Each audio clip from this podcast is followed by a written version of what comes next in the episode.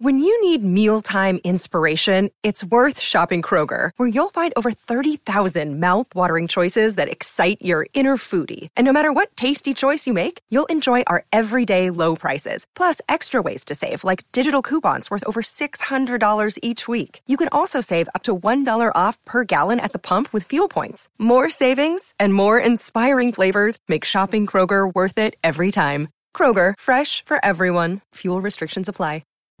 Buenos días desde San Diego, California. Soy Víctor Abarca y estás escuchando Expreso con Víctor. Hoy es jueves 28 de mayo del 2020 y la primera noticia que tengo que darte es que la noticia estrella de ayer, que era el lanzamiento de SpaceX con una cápsula tripulada que iba a ser un hito que iba a marcar el día de ayer en la historia, finalmente no pudo ser, debido a justo lo que pensé que no iba a pasar, que era la climatología. Todo apuntaba a que iba a ser bueno, que no iba a suceder nada malo y finalmente fue pospuesto debido a eso. De todos modos, el lanzamiento será eh, o está previsto para este sábado. Bien, la segunda noticia que quiero darte es que Oppo ha lanzado una versión del Ace 2 con decoración de los EVA de Evangelion.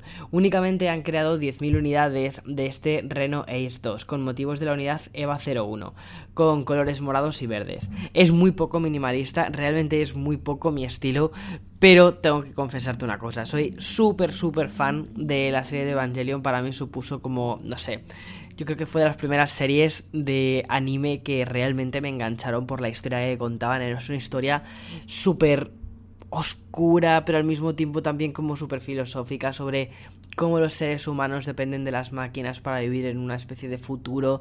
No sé, me, alucino. Y además falta cada vez menos para que veamos la cuarta entrega que por fin resuelve todo lo que sucedió en ese mundo creado em, ya hace unos cuantos años. Y la edición de ese teléfono la verdad es que promete conmemorar todo lo que hemos vivido hasta ahora de Evangelion y además que es una edición muy bonita. El Reno Ace 2 de Oppo tiene una pantalla Full HD AMOLED de 90 Hz con HDR Plus, un procesador Qualcomm 865, es decir, tiene 5G, pues como todo lo que estamos viendo este año en 2020 y ya está, en general es un flagship de gama alta y lo interesante es eso, lo interesante es que tiene este skin que me parece súper chulo de, de, Evangelion. Bien, la tercera noticia es que Tidal ha hecho un lanzamiento muy interesante que va a permitir que algunos álbumes que están mezclados para sonido Atmos se puedan reproducir en su plataforma y que podamos enviarlos por streaming, por ejemplo, a mm, accesorios que permitan el sonido Atmos. Estos son el Apple TV 4K, el Fire Stick 4K o incluso también algunas televisiones que tienen el sonido eh, Dolby Atmos eh, configurado.